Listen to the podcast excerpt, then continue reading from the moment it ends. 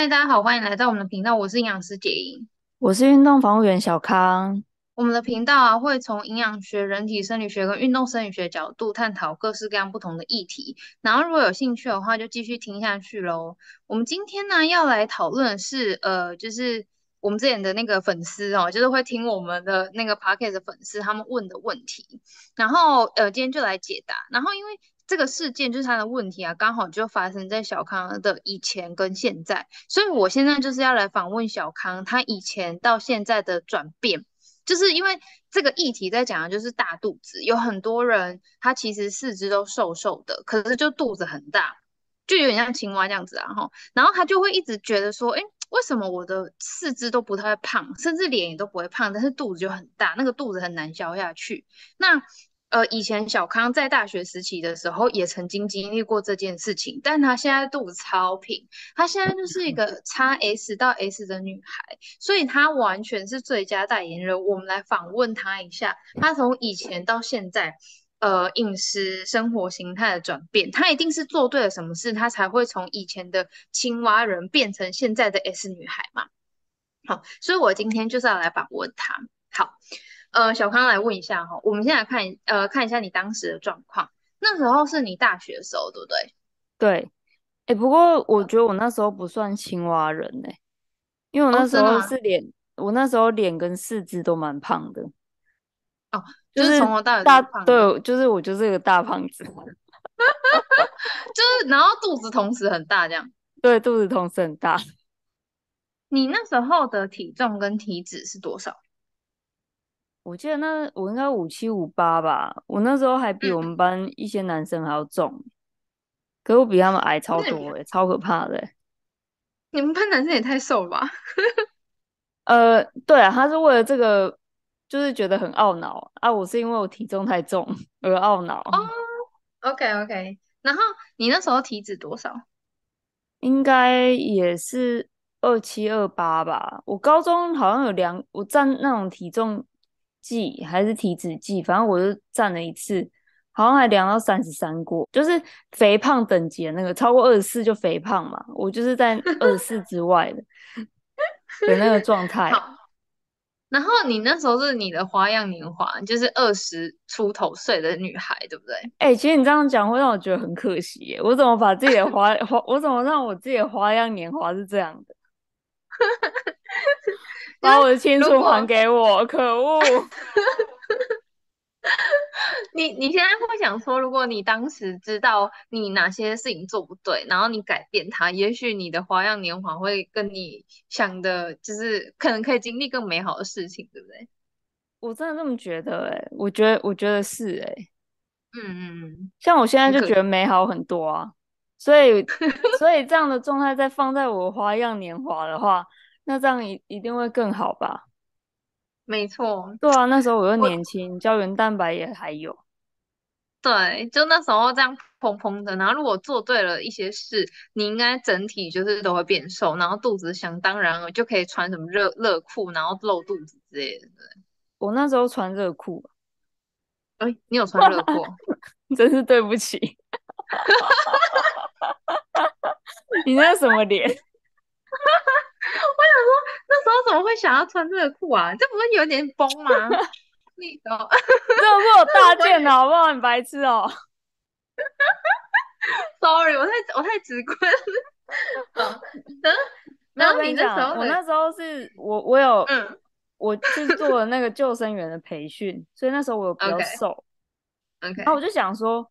我连泳衣我都敢穿了，泳衣是是连身三角的，那个我都敢穿了。那热裤算什么？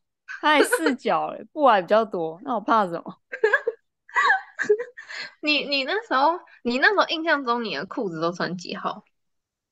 我记得我都穿挑二七二八幺的吧。嗯哼，嗯哼，对，可能 M 或 L 吧。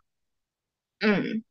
我记得你有跟我说你，因为你那时候就是你爱吃蛋糕跟面包的时期，对不对？诶，我真正开始爱吃那些东西是高中开始哦，哦就开始，但是国中国中我我开始魔性吃是国中诶，嗯嗯，因为我我国中是非常认真念书的小孩，因为我那时我因为我就觉得我国中的时候就突然开窍这样，然后我就只要好好念书就可以考得很好，我很喜欢那个时候。可是我那时候的方法就是都做错，因为我那时候一回家，然后我会先先睡觉，然后哦没有，我先去冰箱吃东西，然后就是会有面包、三明治什么的，然后我就会先嗑一个，然后嗑一个之后呢，我就睡一下，然后睡完之后呢，我就喝一大碗茶叶，然后吃完晚餐之后，或者吃完晚餐之后喝一一大碗茶叶。接着就去、嗯、就去念书，有时候我会念到天亮。我不知道为什么国中要这样。对，嗯，我拼到好像在拼大学一样，我不知道为什么。然后 这样证明我真的不太可能，真的不太会念书，因为只是国中而已。然后，所以我那时候就开始会，就是会常常昏昏欲睡嘛。然后回家也开始养成就是大吃大喝的习惯。就我每天回家，我都一可能至少会吃一个到两个三明治，一回家我就怕了。嗯、所以，嗯，所以我我国小是瘦的，但是，嗯、但是我到我国小大概是我现在的身高，然后四十九公斤。其实我那时候，嗯、我国小这个体身体身材也是算大只啊。嗯，但是如果以一个成年女性来讲的话，就是一个还还不错的样子，这样。对对，因为因为我身高没有什么变嘛，然后、嗯、后来到国中之后。变成五十三，而且是有一天我、嗯、我会发现，哎、欸，为什么我腿变那么粗，没有空隙了？这样，为什么肚子是这个？为什么肚子是这样？嗯，然后那时候我已经五十三了，可是然后国中的时候、嗯、就是反正就是那样子大吃嘛，啊，高中的时候也是啊，嗯、高中的时候那时候有，哦，因为那时候晚上晚上我住宿嘛，所以有时候会跟朋友一起去买一些吃的。或是饮料什么的，嗯，嗯，然后下课、嗯、下课我会去福利社买甜点，因为我觉得其实刚上高中的时候我压力很大，因为都是我不认识的人，然后我坐在位置上我也不敢跟人家讲话，嗯，然后我那时候就兴起，哎，不然我去福利社买东西，所以这就开始养成一个习惯了。我觉得这个应该就是我压力吃的开始，就是国中到高中。嗯只是高中就定型了，定型说我压力吃会吃甜的，嗯，然后大学的时候就是也会去福利社买那种，我那时候最喜欢的就是大的巧克力菠萝面包，它不是外层巧克力，它是里面有巧克力酱那一种，嗯哼，然后配牛奶，然后是下午茶，你的脸刚翻白眼，是下午茶吗？是下午茶吗？之类的吧，反正我就是想要，我没在管什么茶的啦，我想要吃我就会吃啊。然后 好。然后，然后有一阵子我去那个宜兰，宜兰实习，那时候我压力也非常大，嗯、因为那时候就是也就去一个没有人认识我的地方，然后就是只有我一个这样。嗯、然后、嗯、那时候我跟班上的同学已经是比较熟了，可是我大概常一个礼拜没有什么，我只有礼拜三可以跟人家。讲话而已，其他时间我就是在外面实习，这样，嗯，顶多就是跟教我、嗯、教我的学姐这样子，嗯、然后所以那时候就是每个礼拜我都会带那个奶冻卷蛋糕回台北，有时候帮人家买，真的假的？我自己会买一条，我可以一口气刻半条，哎，用汤匙挖，哎，真的假的？那时候真的吃的很疯狂，然后以前是。可能吃完吃完晚餐，或是吃完某个点心之后，就觉得哎困了，睡一下，嗯，这样。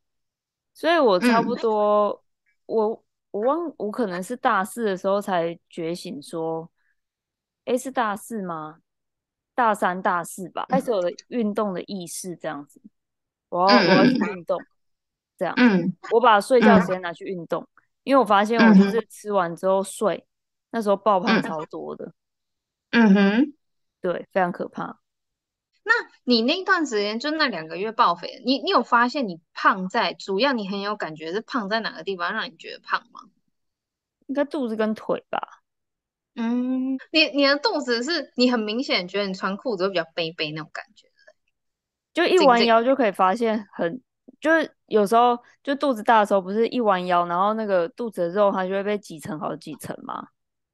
哦，对，然后就是那个层跟层之间变宽了。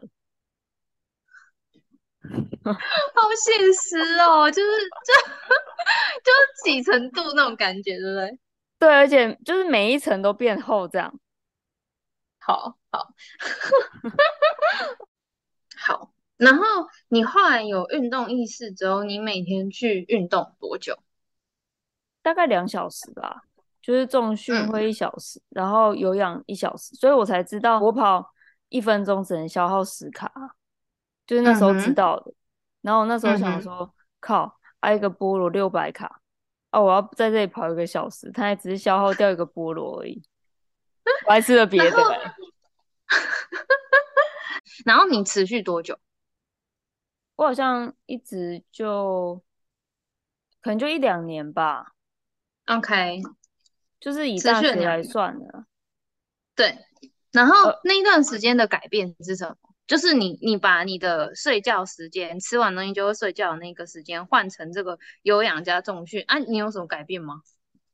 那时候有变比较瘦吧，因为那时候我开始在教那个有氧课程，嗯、跳有氧舞蹈那一种。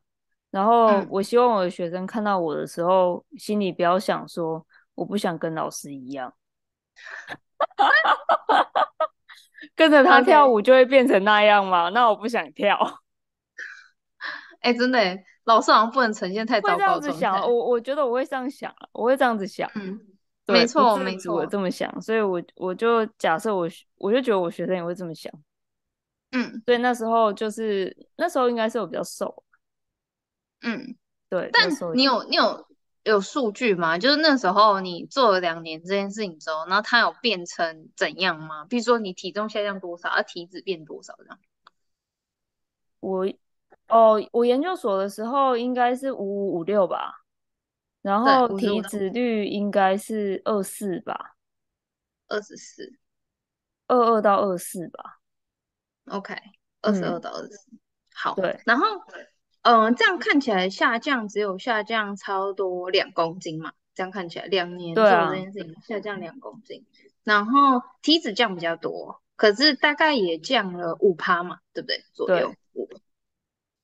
好，然后你那时候觉得你的状态，因为你现在是十十几趴的体脂吧？对，十六到十九吗？十十六左右。嗯，所以你后来就是呃，譬如说二十四、二二二到二十四，然后降到变十六好了，那这边又降了六趴。嗯，这边我们一定有做一些对的事情，有做了一些改变，它才会变成这样吧？对，就是你告诉我要。戒夫戒奶的时候，你还记得我那时候、嗯、就是你叫我戒，我那边气话，那边不爽。OK OK，好。然后你很容易是个大肚子的人，其实一定有一件事情，呃，是共通点。呃，我不能说百分百，但是我觉得应该有百分之八十以上的人有个共通点，就是你吃东西应该是。有时候是没有意识，譬如说你可能觉得你很饿，或是你当下想吃，你就会吃，然后你不会慢慢的吃，你不会好好的咀嚼，你应该就是很快就把它吃吃下去，很快就吞下去，甚至有些人他是边说话边吃的那个状态。通常这样子的人，他会比较容易肚子大大的，就是吃东西蛮快的。或者是总时长来说不是特别特别短，但是你没有什么咀嚼。有些人他很懒惰咀嚼，你知道吗？他会觉得我不然我就含着，然后含的偏软之后就把它吞下去。他没有在咀嚼，嗯，真的很像蛇哎、欸，因为蛇不是用那个 化学性的消化方式吗？所以它它蛇不是没什么牙齿嘛？对，因为它没有物理性的消化的那个功能啊，它是含着。它不是有时候可以含着一个动物，然后蛇嘛，然后它就可以让它的那个消化液去分解它，分解它，然后分解到一个程度，它就把它吞下去。你知道这件事？我不知道这件事哎、欸，我的天哪！蛇，你有在百科全书哦。而且那个那个 被说是蛇的人应该不爽吧？没有，因为我很单纯想说，哎、欸，怎么那么像蛇？我就会直接跟他讲。然后只是我跟你讲说，蛇它是属于这种消化方式的，然后。我遇到很多人，他其实没有意识，所以我后来就是，譬如说，因为我的工作就是要帮大家减肥，然后帮你找出你的日常生活出了什么问题，才会导致这个结果。因为我们也一定都一样在吃东西，很多人他不是因为吃很多的炸物或者是甜点或肉，可是他可能是某些小习惯做不好，也会导致不好的结果。然后，呃，第一个剖析的，如果他单纯比较局部是胖肚子的话，其实你吃东西应该没有充分的咀嚼。我之前呢，有一段时间我会计时，就是请我的个案计时，他吃东西吃多久。譬如说他刚开始吃下去之后，他就那个手机按开始读秒，就开始计时，然后吃完之后他再把它按掉，然后跟我讲他吃了多久时间。因为有时候你没有意识，你会觉得我好像没吃很快，那是自体感觉嘛。可是实际上他真的去计时之后，他才会发现说啊，哦，我吃很快诶。其实他很短的时间之间就把它吃完，可他自己没感觉。然后第二个是我就会譬如说。去吃火锅好了，很多人他其实那个火锅的肉片不是一般是猪肉片吗？我跟你讲，他那一口大概咬三下他就吞下去了。你如果一片肉咬三下就吞下去，那个肉不好消化，它太大了，你知道吗？它太大的状态下去了，其实它在你的胃，它在你的小肠要待非常久的时间，而且因为你的肠子它基本上会吓到了，就是那个东西它真的太大了。就是它被分解的那个程度太低了，所以它要待在那个地方特别特别的久，所以它也会导致它的肚子比较大，而且它比较容易胀，就是它在肚子里面产生的气体量也会比较多，它就比较容易大肚子这样子，而且宿便比较容易多，因为那个比较大的呃食物未消化完的食物，它比较容易卡在肠子的边边，或者它就在那边待很久，所以宿便也会比较多，肚子就会比较大，没有好好的慢慢的咀嚼，你。印象中，你那时候，譬如说你吃半个刚刚讲那个卷，那个蛋糕卷，你大概花多久时间把那个半个吃完？我觉得应该十几分钟而已，因为我记得我那时候是边看剧然后边吃，哎，哦，其实我到现在也还在改啦。有时候我现在比较会咀嚼食物，嗯、但是我觉得食物真正被咀嚼完成是它真的像。就是你，你的舌头是感觉不到颗粒感的，嗯，那个才是真正的咀嚼完。嗯嗯、那像有时候我可能会，我还没有咀嚼完，可是我我已经做了吞咽的动作了，然后我就会，我就会脑海说，哎、欸，等一下，我还没，我我还没把它磨碎完，那然后它它它它就进去了，这样。对，所以那个好好咀好好咀嚼的感受，我是真的是最近才才体验到的。然后就像你刚才讲的，嗯、就是像我连就边看手机那个绝对边看手机绝对嘛，我连想别的事情也会，因为我的头、嗯、后来发现我的头脑跟我的舌头不太协调，就是我在。想事情的时候，嗯、我咀嚼就会变少，而且我会不自觉吞下去。嗯、对，特别我如果就吃比较高纤的，例如说像我会吃地瓜，然后地瓜不是嚼不够，所以它就会变成一坨嘛，吞下去会。有点难吞，对对，那个就是没有，那个就是没有咀嚼完完全。你没错，真的咀嚼完全的时候，你吞咽你会很像在喝稀饭一样。嗯嗯，嗯而且你是吃不到米粒感的，它就是、嗯嗯、它就是一个食物的流哦，很很像在喝很浓的木瓜牛奶，嗯，那个感觉。没错，对我觉得我觉得有有咀嚼完应该是那样。我真的觉得充分咀嚼这件事情是你第一个要先意识到你有没有在做，就是有没有在咬，有没有在动。因为我发现真的很多人是懒惰的，然后他这个习惯建立以后，还不可能会瞬间改变啊。那如果他吃到真的很不好消化的东西的话，他真的就会常常不消化。其实他就会常常不消化，他就直接堵住。那个堵住真的会成为你的肚子大的非常重要原因。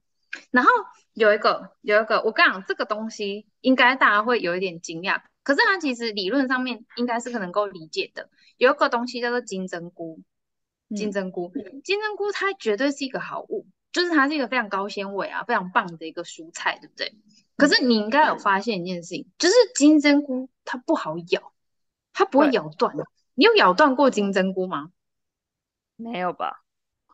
对，金针菇非常的不好咬，因为它的。它的纤维太韧了，你知道吗？所以我为什么我不太吃金针菇，就是因为我发现我吃它我都会胀气，因为它不好被咬断。我也也许是你看我牙齿，我我就已经我觉得我牙齿很很 strong，而且因为我就是一个很认真在刷牙的人，因为我很怕我牙齿不健康，所以我就是非常认真在刷牙的人，所以我我的牙齿应该相对来说没有那么糟糕。它相相相对来说是，而且我也没有什么敏感性牙齿什么等等的。可是我在咀嚼的时候，我发现金针菇它就是不会断。可是你会发现吃火锅的时候，它都给你整捆的整捆的金针菇，你应该有发现这件事。没错，对对。所以如果我去吃火锅店的话，那个金针菇我就会选择我不要吃它，不然我就自备剪刀把它剪一剪啊，我在拿去那我在拿去烫，然后把它烫熟我才会吃它，因为它真的非常的不容易咬断。嗯，我我觉得大家你可以去，你可以去感受一下，因为金针菇它觉得是很棒的东西，可是它非常的不容易咬断这件事情，它有可能造成你胀，你肚子就是食物不消化，然后就肚子变大这件事情。嗯嗯嗯，好，然后第二个就是你刚刚有提到，就是你在那一段时间爆肥那段时间，你吃完东西就觉得想睡觉，然后你会直接去睡觉，对不对？对啊。这这这觉得可怕，这绝对是肚子变大非常重要的原因。因为我之前有呃几个个案，就是最近有这几个比较还好，然后之前带过非常多的个案，是他跟我说，他吃完晚餐之后，他可能上班很累。可能他也不是那种劳力工作者，或者是走很多，他就是坐办公室那种。可他就会觉得他可能伤脑了，就是就是比较劳劳心啦，然后费神这样。然后他做完他的工作之后，晚餐吃完晚餐他就非常想睡觉，他会直接先去睡觉。他可能七点吃，譬如说六点吃晚餐，七点去睡，睡到八点或九点再起来洗澡。嗯，然后他可能是不是洗完澡之后，因为刚好睡觉就蛮有精神，然后他就可能就会开始划手机。到可能两三点，他才在睡觉，这样，嗯，这个状态非常容易变胖，非常容易变胖，是胖肚子。为什么？我跟你讲哦，因为我们吃完东西之后，它是不是食物就是跑到胃，然后再跑到小肠？对。可是今天如果你直接去睡觉，它会发生什么事？我们在睡觉的时候，我们肠胃它还是会做事情，没错。可是你可以想象得到，我们在睡觉的时候，跟你醒着的时候，你应该可以感受到，你在睡觉的时候有点像是在呃待机，就怎样哦，休眠模式，就是那种电脑的休眠模式。那休眠模式的状态，你所有做的事情全部都会变慢，就是譬如说你大脑接收资讯能力也下降，思考能力也下降。好，譬譬如说记忆力绝对下降，因为不需要嘛。然后你的你只剩下什么？你只剩下最主要的呼吸嘛，它还在呼吸，对。然后其他的功能，譬如说肠胃附近的要要做的事情，譬如说还要消化的那个能力，全部其实都会变差。然后你好不容易吃完那一餐，对不对？吃完那个东西，然后你马上去睡觉，你的食物是不是又不消化？它不会往前推进，它会直接先就先停住，因为它所有的工作进度都变慢。举例来说，如果我们的肠胃很像一个生产线，哈，它很像生产线，然后东西就一直过去，一直要被处理，的、欸？可是你在睡觉的时候，你的生产线的走的速度，就会是你平常工作速度的，可能只剩下五分之一，就只剩下百分之二十好了，嗯，你就可以知道它有多慢，多慢，多慢。多慢在处理，所以然后你的血糖啊，因为基本上我们如果在吃完东西之后，血糖不是会上升，然后胰岛素不是会分泌去压你的血糖吗？对。那当你吃东西下去的时候，因为动作太慢了，所以你的血糖其实也不会有很大的幅度往上，对不对？可是对，它会因为食物就卡在那个地方，所以你你等你醒来的时候，它开始工作，你的血糖才会上升。然后这时候你的血糖突然上升，你如果休眠模式，然后你突然起床了，就假如他不是九点起床嘛，嗯，然后休眠模式他突然起床，他这个工作开始做，他的食物又开始工作了，生产线又继续动了，他的血糖会瞬间飙高，欸，哎，他血糖瞬间飙高，那时候胰岛素就会大量分泌，那时候就会开始囤积脂肪。对，那为什么是增加在腹部，嗯、然后还有内脏脂肪？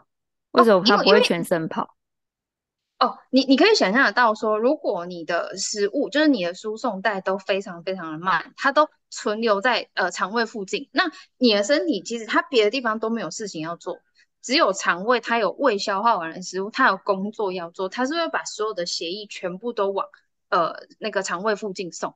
就我们的血管它其实是可以调控的。举例来说，我如果今天需要用脑，我也会把我其他地方的血血流量下降，我会把我的血液都。存留在我的大脑附近，所以如果我现在我的消化呃需要，哎、啊，我其他的事情不太需要做，我也会把我的血液都藏存留在肠胃附近。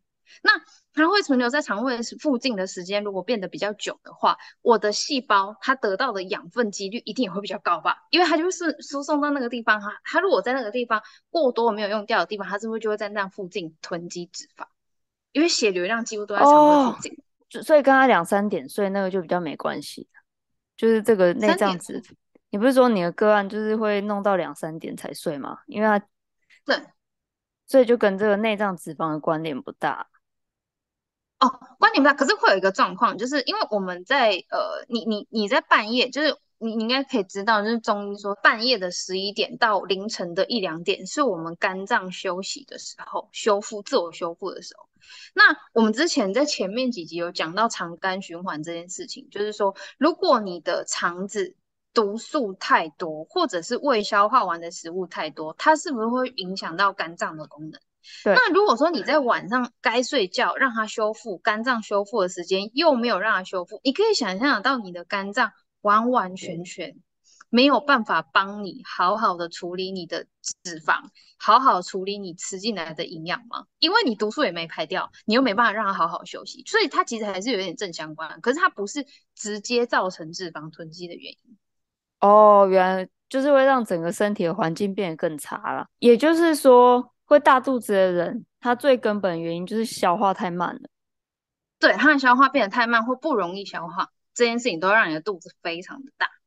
然后又吃过量的话，四肢也会开始胖了，因为因为那个肚子已经没地方装了，它就会装到四肢。是这样吗？没错，没错，没错。而且刚刚有讲，你会瞬间在你呃刚起床的时候，你的血糖突然飙升，你的胰岛素不是会大量分泌吗？在那段时间，你的胰岛素如果经常发生这件事情，经常大量分泌的话，其实在肠胃附近的细胞，就是我们内脏存在的主要的地方嘛。它如果常常这边的血糖波动非常大的话，它的阻抗就是胰岛素，因为胰岛素瞬间增加，它胰岛素阻抗的状况就会变得比较显著。所以它也会在这个地方附近会比较容易有肥胖跟脂肪囤积的状况。您是说这个胰岛素阻抗只发生在腹腔吗？就是附近，附近的几率会比较高。哦，所以它不是全身性的。胰岛素阻抗不一定会是全身性的，对，它不一定太严重。对对对，没错，它不一定。哦，哦，那就是跟所以哪边胰岛素阻抗多，那就胖哪里。所以，所以胖就是先从肚子开始。先从肠子附近周围开始，然后真的装到不能再装的时候，才是到四肢。嗯、然后胰岛素阻抗，它就也是会扩散到四肢这样。没错，没错。嗯、所以我觉得先改这两个你的日常习惯啊，就是第一个，你可能不要。不咀嚼或懒惰咀嚼，就因为我们真的不是蛇，你的唾液分泌它基本上 只能够分解淀粉，它其他的东西不太能够分解，因为我我们的唾液里面主要是只有唾液淀粉酶，主要了，然后主要，所以它能够在那边预分解的只有糖类食物。可是老实说，如果你连那个糖类食物你都太懒得咀嚼，它还是要花很多的时间，它才能够在肠胃被好好的处理掉，所以还要好好的咀嚼，咀嚼。不一定是吃东西的时间，因为我我之前有发现，譬如说他给我一开始按 start，然后他开始吃，然后到他结束时间很长，可是他中间他不动嘴巴不动，他就这样含着哎、欸，我遇过这种人哎、欸，他给我含着，他是作弊是不是？对，他想说我只要吃久一点啊，但是我懒得咀嚼，我就含着，就当蛇哎、欸，他要吃久一点，所以就当蛇，我觉得好可爱哦、喔。够含着哎，我就哎呦，我真的是吓到哎、欸。然后再来就是真的不要吃完马上坐着或甚至睡觉。其实吃完马上睡绝对糟了，只是说吃完坐着，你你应该也可以 想象到，吃完坐着，它血流也都还在肠胃附近吧？对，你最好是吃完饭去走一走啦，你就可以让你在走路的时候，你可以刺激你的血液循环，你懂我意思吗？你的血流量它就不会囤全部都囤积在我的肠胃附近。